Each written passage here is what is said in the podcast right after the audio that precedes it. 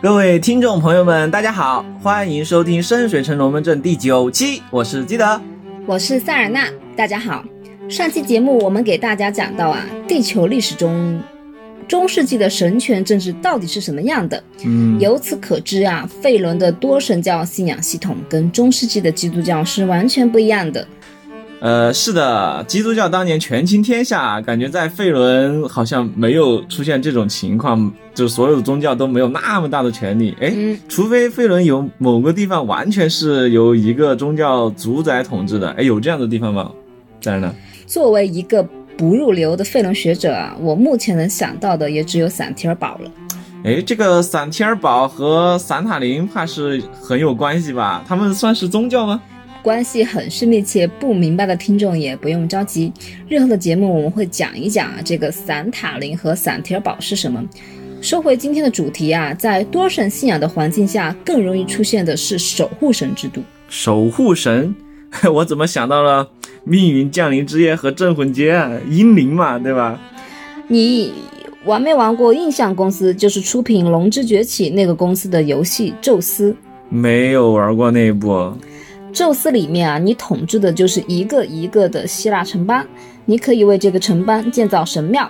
每个希腊城邦有他自己偏好的神，但不管啊他们偏好呃多少神，嗯城邦只能建造四个，啊最多建造四个神殿。嗯，拥有这些神殿的神呢，就会，呃，这些神就会祝福你的城市。遇到其他神来挑事的话，他们还会亲自下战场帮你打。哦呦，这还真是非常人性化呀！爽是爽，不过逼格感觉就没有那么高了。这些神就是像雇佣兵一样，是的，？有有点这么感觉哈。根据我的测试啊，呃，宙斯作为众神之父，应该是战力天花板了，谁来挑事都不怕。如果没法建宙斯的神殿，那最好就建雅典娜的，他也很能打。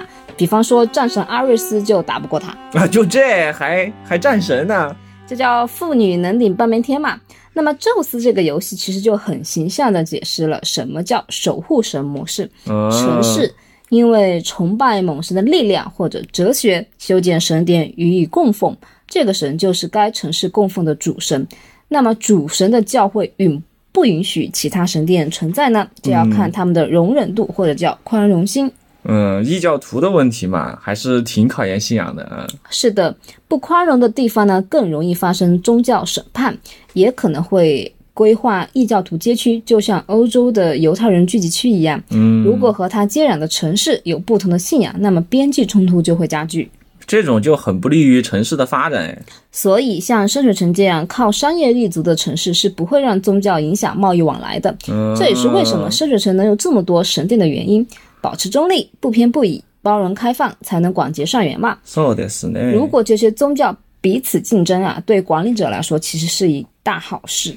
嗯，没有基督教那种一手遮天的大教宗，那、每个教派互相争名夺利都需要靠中央政府嘛。对君主来说，这其实就是很简单的制衡嘛，对吧？对，是的， 宗教势力想要在城市获取更多的资源，就要懂得和城市的管理者合作，而不能用强硬的手段。那也得强硬的起来呀、在深水城啊，像上期我们说过的贝克特堆国王那样堆人，那可比在英格兰更加危险啊。对，神殿或者教堂，它其实是没有私人武装部队啊，不像中世纪可以发动十字军东征这样大规模的军事行动。嗯，而神术施法者们个体可能有很强大的实力，但他们的行事标准更多依据的是信仰，而非组织，不见得会呃愿意受教会的掌控。嗯，所以说深水城也不是守护神模式的城市，对吧？对，深水城是典型的多神信仰，没有所谓的官方教会，政府也没有特别支持哪一个神，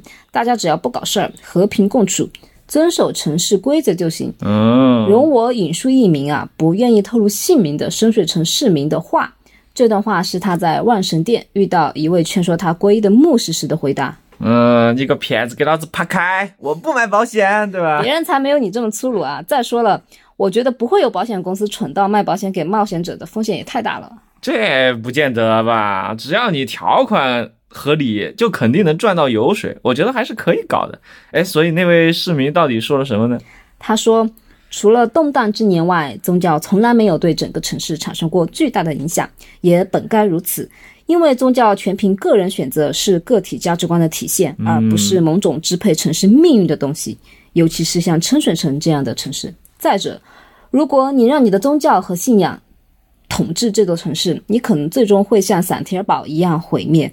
所以，我信我的，你信你的，这样光辉之城才会更好。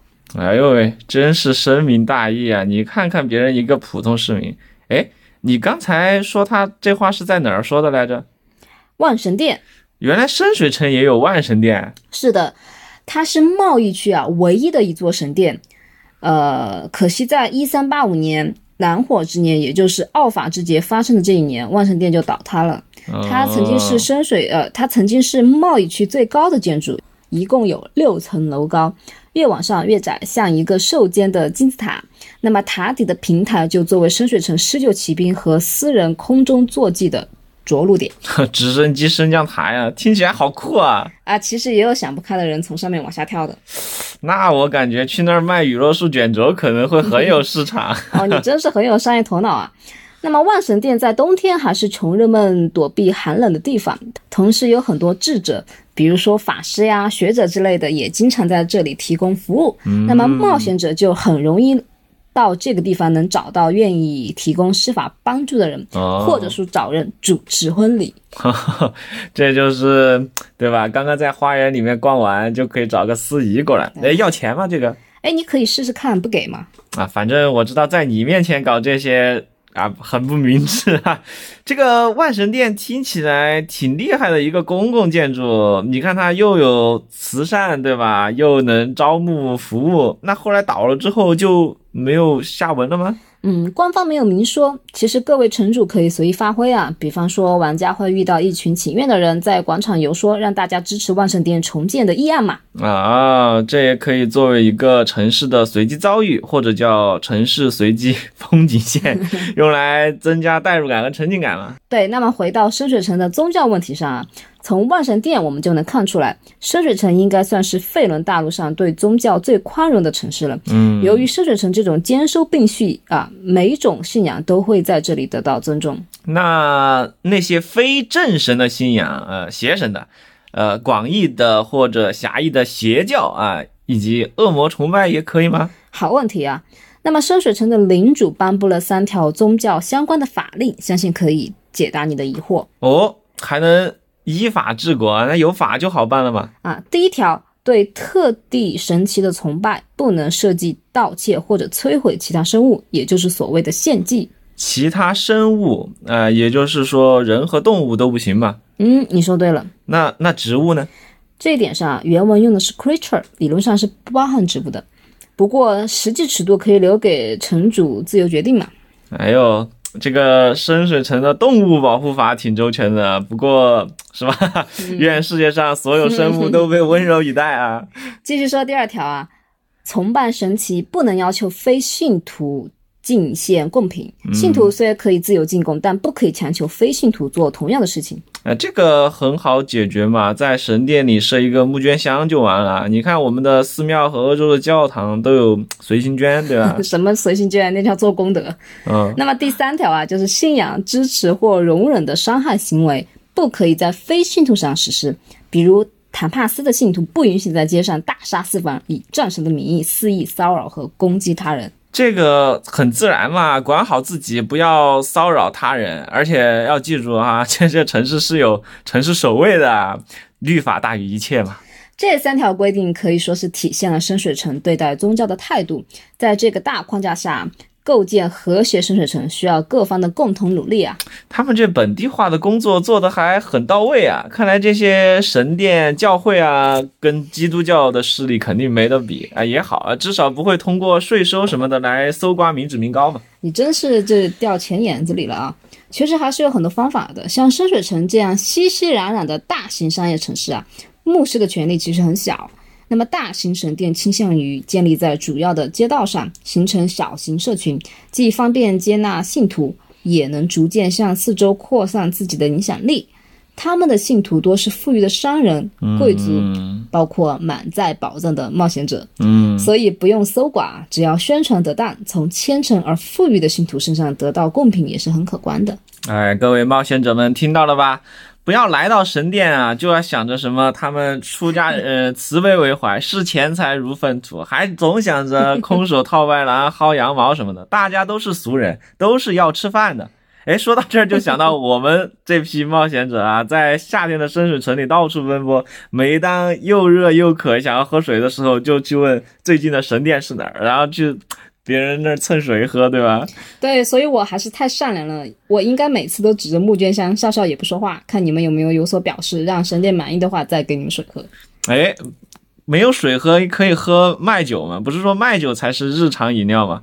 不过在神殿里面喝酒感觉也有点怪怪的哈，就太欢脱了这个气你这。就是属于对宗教的刻板印象。不过喝什么还是让城主自己决定啊。这里提一句，深水城的饮水系统是做得很好的，我们哦，之后讲城市基础设施的时候也会谈到。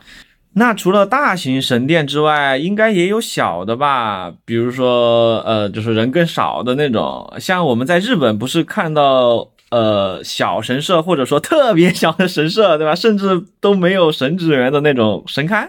嗯，小型神社或者小型神殿啊，很多时候都不在大街上，而是建在地窖或者是阁楼，通常没有专职的牧师，而是由普通的信徒进行照料。比如在深水城特别受欢迎的贵族之神啊 s e m o r p h 目前我们能看到，呃，这个艺名叫仙沃斯，他的神殿其实就是这种类型。啊，懂了，有点像小区里面邻居们一起养猫的感觉嘛。你这个比喻又太接地气了吧？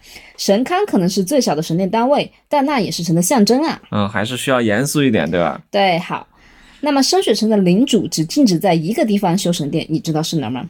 呃，市政大厅，市政大厅里没有神龛啊，更多是因为官方立场保持中立这样的潜规则吧。我说的是官方明令禁止的，明令禁止的，那那我那我真想不到是王者之城啊，这也是深水城的一个区。啊！深水城公墓嘛，怎么墓地还不让剑神看呢？既然深水城的民众的信仰这么多元，应该下葬的时候都会修建点什么才对吧？对，政府其实也是这么想的，所以怕各类神职人员啊对着墓地儿挨个宣称他是神圣的，只属于他们的神，然后就趁机收取门票和下葬费用。哎呦喂，这笑死我了！就是为了赚钱，什么都想得出来。哎，不过这中间是不是也有一个微妙的博弈哈？你想，既然各个教派都没法在这儿收钱，那么这儿的门票和丧葬费，最后不就得给政府了吗？对吧？对，毕竟深水城的领主们比较强权嘛。嗯，我们接着说啊，宗教除了是布道的地方外，也承担了教育的职责。哎，为什么这么说呢？在过去，深水城公民的教育啊，大多是由神殿开办的学校或者社区学校完成的。而深水城内历史最悠久的综合性学校叫武器学院，是供奉坦帕斯的神殿赞助的。武器学院还综合性学校，这个这就像你说你是医学院里必唱的歌唱专业一样，这太奇怪了。对，但它确实是个综合性的学校，就不仅教授这个呃，就是格斗技巧，它还要教授一边的人文教育也会有的。嗯，这有点像现实中的教会学校啊。那那些受教育的人群，很容易就会成为这个学校所代表的教派的信徒，至少是浅信徒嘛，对吧？嗯，对，没错，这也是呃广纳门徒的一种方式嘛。嗯像欧格玛的神殿啊，就叫知识圣泉，嗯，和吟游诗人的学院新奥兰姆啊，也热心于教育，很多智者和吟游诗人就在这里教导深水城的小孩。看来深水城的教育普及度还比较高啊。而且你说这三个学院很有特色，你看哈，分别就培养出了打架的体力劳动者，以及搞研究的脑力劳动者，还有学门手艺混口饭吃的，对吧？那记得你会去哪个学校呢？肯定是吟游诗人学院嘛！你想那个简直就是新东方啊，对吧？吹拉弹唱、坑蒙拐骗，样样都能学。我觉得后面几门课啊，他们是不会教的，还会把你扭送到城市守卫那儿为民除害。那有可能。所以说，神殿对教育的作用功不可没。中世纪的时候呢，现实教会也担任了同样的角色。嗯，许多古希腊罗马书籍和文献都是靠着教会的保护才得以流传下来。拉丁语是教会通行的语言，一名神职人员或者是在教会工作的人，比如说抄写员，都必须精通拉丁语才行。嗯，官方通用语嘛。巴尔扎克的《红与黑》，男主角于连啊，就是精通拉丁文，可以背诵整本的拉丁文圣经。音乐剧《摇滚红与黑》一开头就是这一幕。呃，摇滚红与黑里面的歌非常好听哈，噔噔噔噔噔噔噔，哎，这这是摇滚莫扎特哈。我想想，红与黑的歌是啥？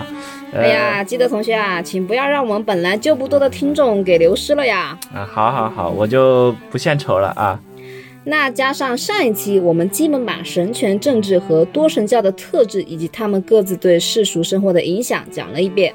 那你说了两期了，我们其实还是没有讲到深水城海滨区究竟有哪些神殿，对吧？就只有留在下期了吗？